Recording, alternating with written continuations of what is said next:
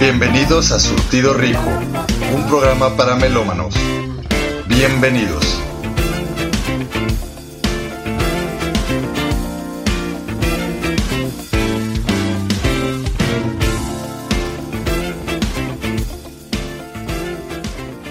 ¿Qué tal? Bienvenidos a un nuevo episodio de Surtido Rico.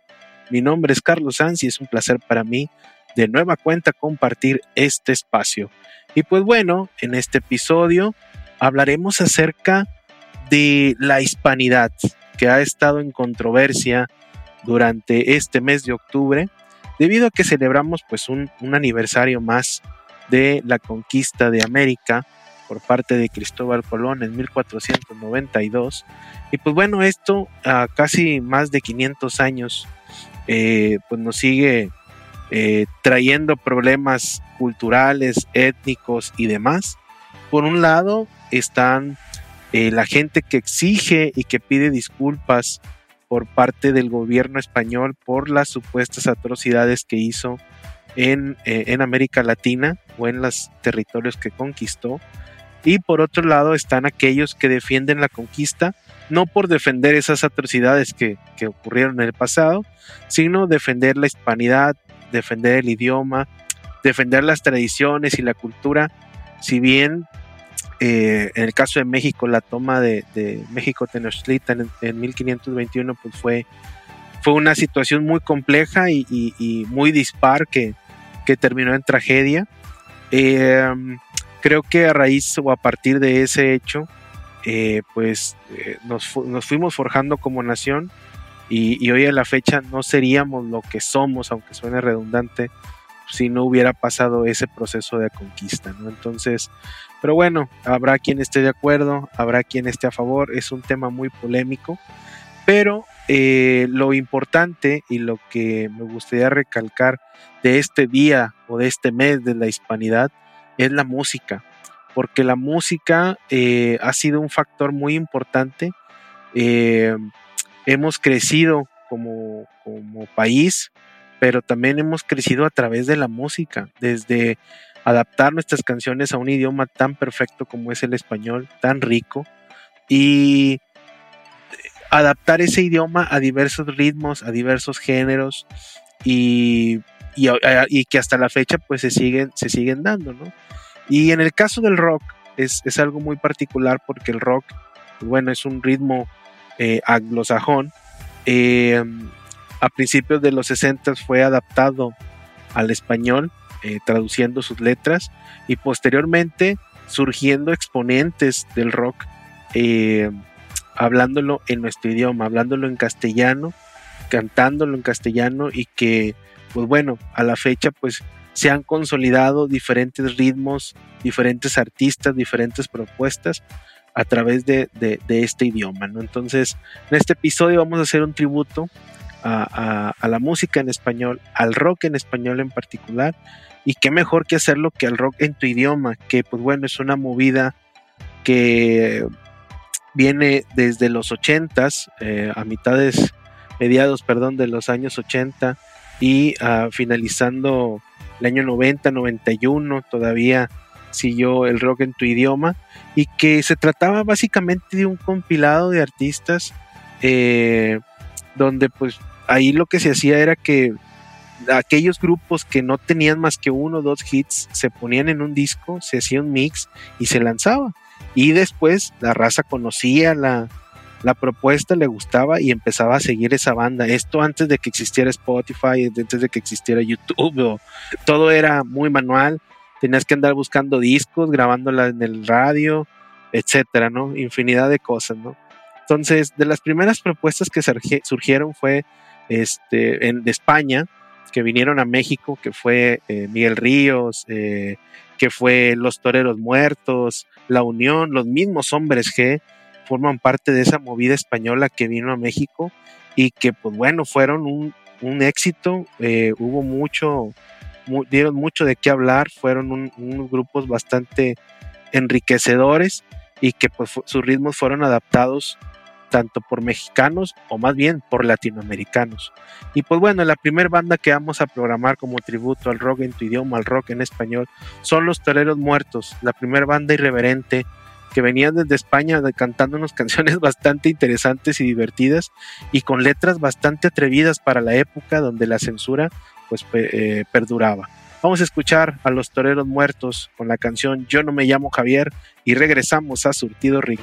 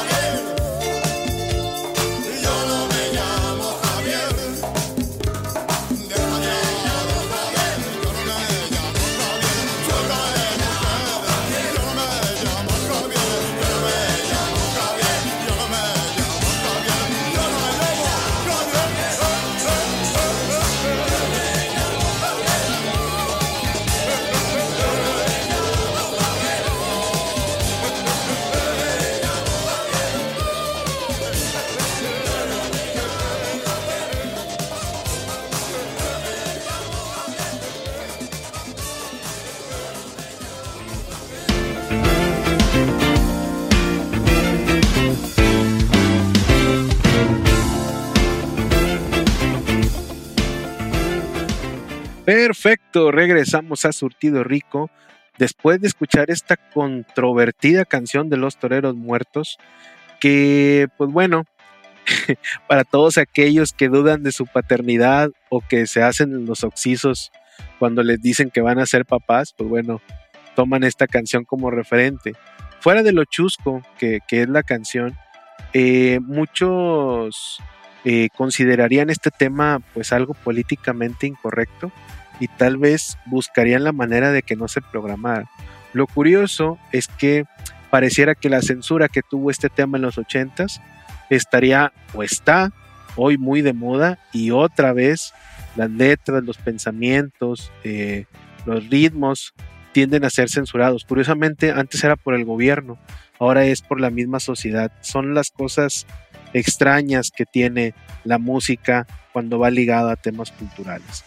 Y pues bueno, eh, siguiendo con el tema de la hispanidad y el rock en nuestro idioma, pues cabe recalcar que a partir de los 80, pues, con la inclusión de BMG Ariola como, la disquera que empieza a darle la oportunidad a, ciertas bandas de mostrarse y, tocar rock en español, eh, y también con Gustavo Santaloaya, que también es el precursor de este movimiento, em, pues esto empieza a tener mucha fuerza en México, en Colombia, en Argentina, en Chile, en muchas partes de, América Latina, y que curiosamente que no solo era el tema de la censura de, los gobiernos militares, sino también la censura de, los, de las buenas costumbres y también el tema de que la gente no estaba muy familiarizada a escuchar rock en español. Entonces había muchas dudas, pero cuando la movida en española llega a México, llega a América Latina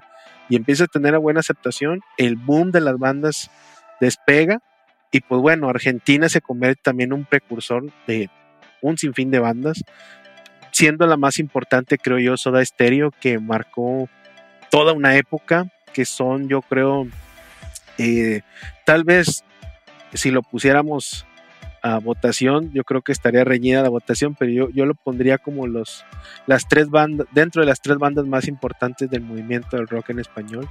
Pero antes de Soda Stereo, pues hubo eh, bandas como Hit, hubo bandas como Miguel Mateos, que era muy exitoso en los ochentas, eh, que, pues bueno, fueron, fueron precursores, mismo Virus, que también tenía un ritmo bastante interesante eh, de rock, pero yo creo que el precursor, sobre todo en Argentina, y no solo del rock argentino, sino de mucho rock en América Latina, se debe a Charlie García. Charlie García es un genio incomprendido, que él desde los 70 estuvo haciendo música, que él siempre estuvo involucrado eh, en hacer conciertos eh, al por mayor, en llevar su música a quien lo pudiera escuchar que pues bueno, fue víctima ahí de una persecución militar cuando entra la dictadura militar en, Argentina, que no estaba muy de acuerdo con los sintetizadores tan famosos en los 80s y con el tema electrónico, al final se adaptó, pero que pues bueno, es, es, el, es un,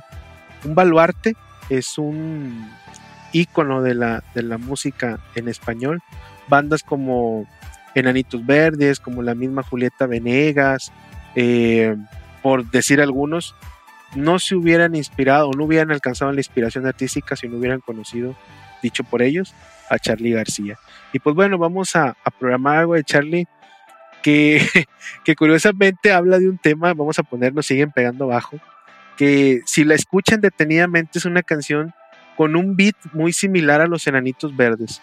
Cualquiera podría creer, si no le pone atención, o sea, si nomás te agarras a escucharla, y dices, ah, mira, es Marciano de los Enanitos Verdes. Y no, es Charlie García. Entonces, el ritmo, la influencia, los tonos, todo de los Enanitos Verdes está muy inspirado en Charlie García.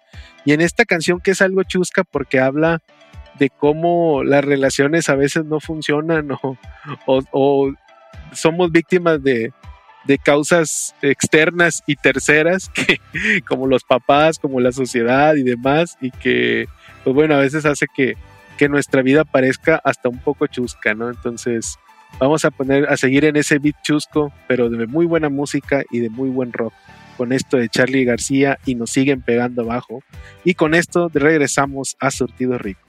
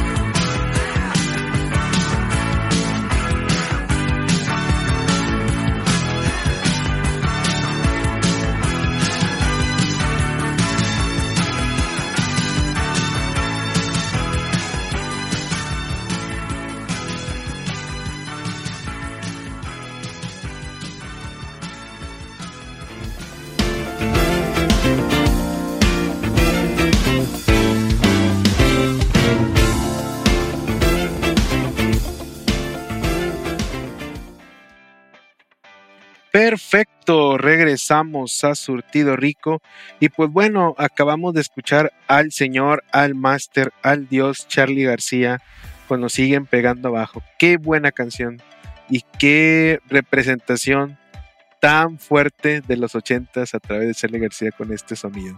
Pero bueno, eh, siguiendo con el tema de la hispanidad y el rock en nuestro idioma, eh, no podemos dejar a un lado al rock chileno.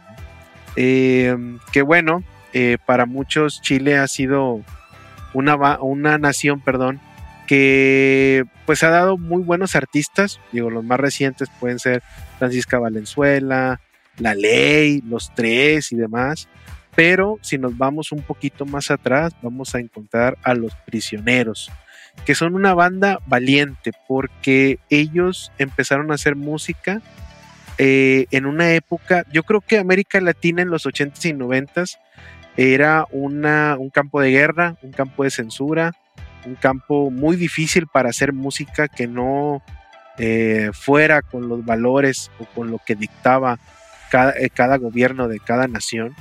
Y los prisioneros son aquella banda que dice a mí no me importa, yo voy a hacer mi música, voy a, a, tocar lo que a mí me plazca y con las letras que, que, a mí me parezcan sean las más adecuadas a lo que yo crea. Entonces, hoy es muy fácil, hoy cualquiera lo puede hacer eh, claro que te enfrentas a una, a una corrección políticamente correcta o incorrecta, pero no se compara a hacer una canción y tener miedo que te persiguieran y que en alguno de los casos pues te quitaran tu vida, ¿no? Entonces, qué valientes fueron los prisioneros porque ellos hicieron música en la dictadura de Augusto Pinochet que dominó eh, Chile por, por, muchos años, desde aquel golpe de Estado en el 73, si mal no, no, recuerdo, y que pues estuvieron bajo ese yugo militar y, y ellos como quiera hicieron su, su, música y fueron muy exitosos, ¿no? Y con unas críticas muy ácidas, pero muy inteligentes, ¿no? Por ejemplo, Sudamerican Rockers, donde pues ellos decían que tocaban rock eh, con lo que alcanzaba, con los que con lo que tenían y que pues no iban a ser las estrellas famosas ni, ni iban a salir en MTV ni demás, sino que iban a ser este pues rock con lo que estuviera a su alcance, ¿no? Otra canción, por ejemplo, Tren al Sur, que también es eh, una mezcla entre el rock y electrónico muy interesante la propuesta. Eh, el baile de los que sobran, por ejemplo, que a la fecha podríamos ponerla eh, como un himno, porque eh, recientemente Chile se enfrentó a una serie de protestas y demás, y era el himno de batalla, ¿no? Porque habla de aquella gente que se considera que sobra en la sociedad y que a nadie les da una oportunidad. Que podría ser en México, por ejemplo, cualquier grupo vulnerable, o en América Latina, cualquier grupo vulnerable que no es aceptado por la sociedad o que se olvida el gobierno de ellos y que pues, trae ciertas consecuencias en la vida de estas personas que pertenecen a estos grupos y que bueno, eh, lo retrata muy bien eh, eh, los prisioneros en esta canción. Pero yo creo que el mayor hit que tuvo los prisioneros, pues es Estrechez de Corazón. Es una canción muy larga, pero que tiene rock, tiene unos tonos impresionantes, una manera para poder bailarla que te vuelve loco y que aparte pues toca un tema sobre todo yo creo de, lo, de los de las situaciones tal vez más complejas en una relación que es la inmadurez, ¿no? Eh, cuando dos personas se encuentran y, y sostienen una relación, pero o ya sea las dos o una persona no está en el mismo modo que la otra y que hace cosas que dañan a otra o viceversa y luego cortan y regresan y todo te habla de una poca estabilidad y una poca madurez por parte de ambas personas. De eso se, se, trata Estrechez de Corazón. Es una gran canción y que pues ha sido soundtrack para muchas películas eh, y que a la fecha sigue siendo pues un, un hitazo, ¿no? Y qué bueno que, que se atrevió los prisioneros a cantar, qué bueno que fueron valientes porque no tendríamos esta canción ni muchas otras joyas que vinieron después. Vamos a escuchar Estrechez de Corazón de los Prisioneros y regresamos a Surtido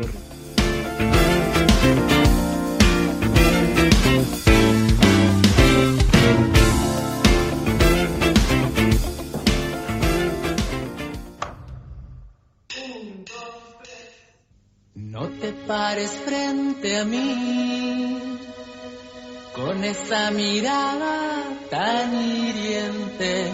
Puedo entender estrechez de mente, soportar la falta de experiencia, pero no voy a aguantar estrechez de corazón.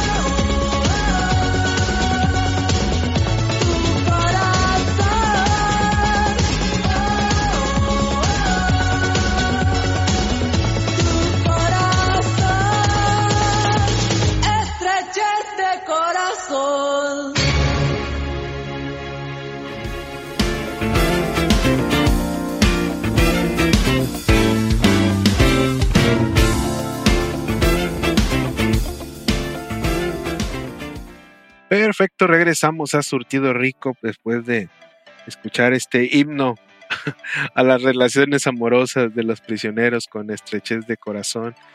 Y pues bueno, ya fuimos a varias naciones, fuimos a España, fuimos a Argentina, posteriormente Chile, y ahora, eh, siguiendo en este tributo a la hispanidad del rock en nuestro idioma, vamos a irnos a Colombia.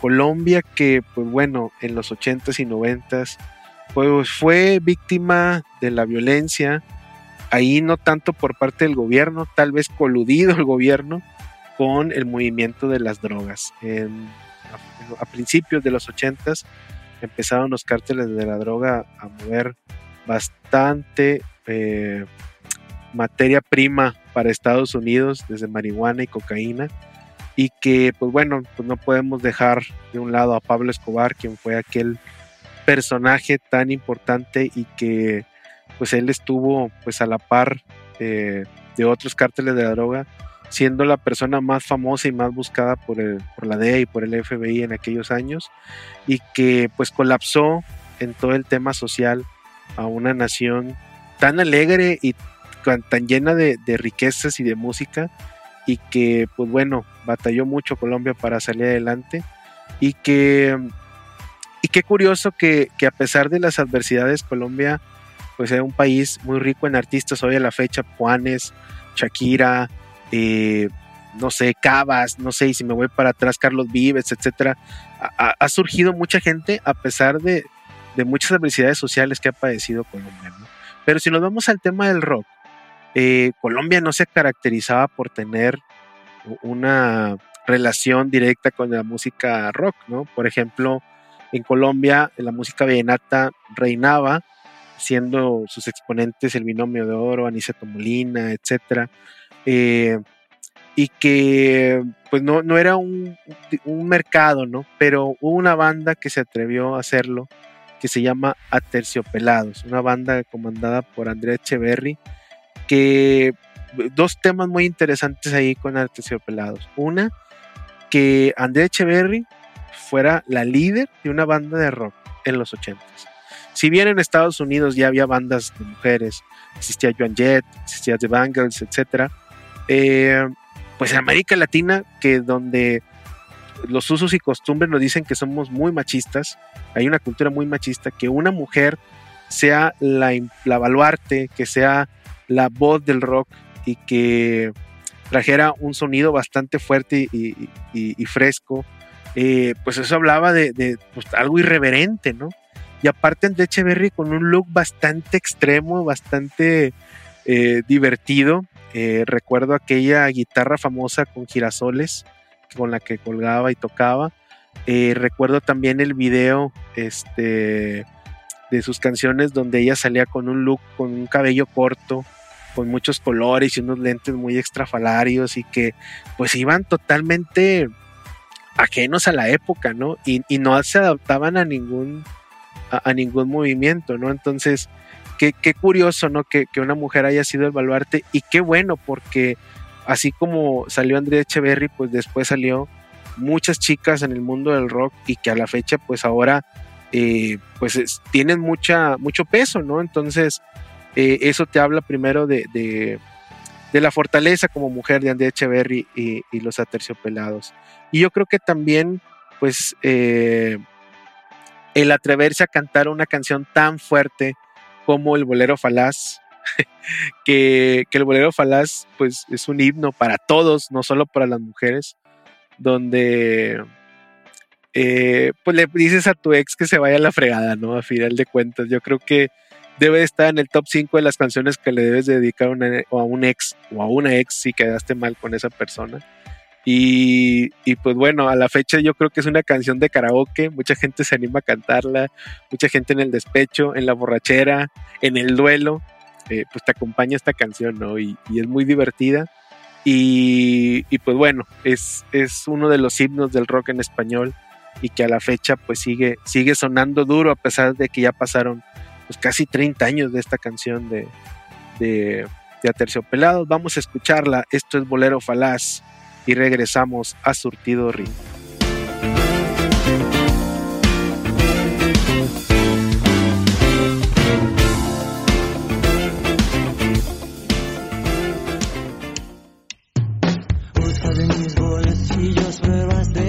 cariño, pero se la sola esta sonrisa me delata. Camisa, mi coartada está hecha trizas. Estoy en evidencia, engañar tiene su ciencia. Estoy hasta la coronilla. Tú no eres mi media costilla.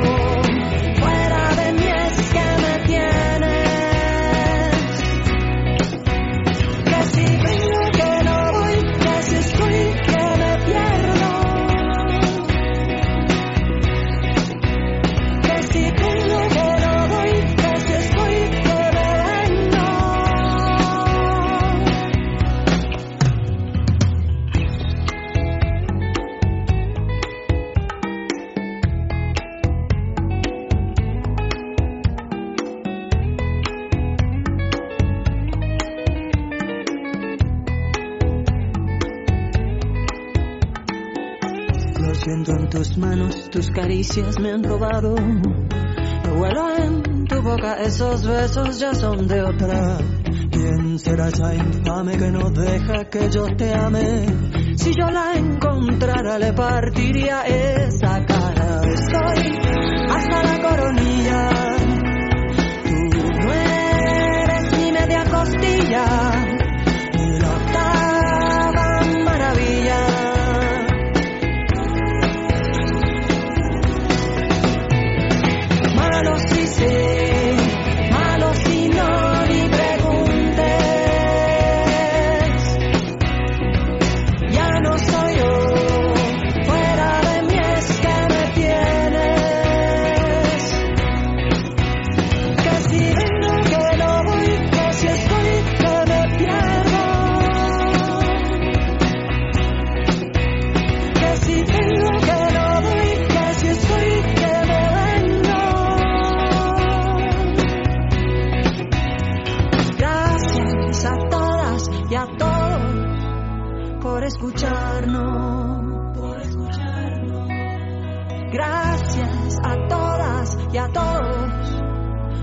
por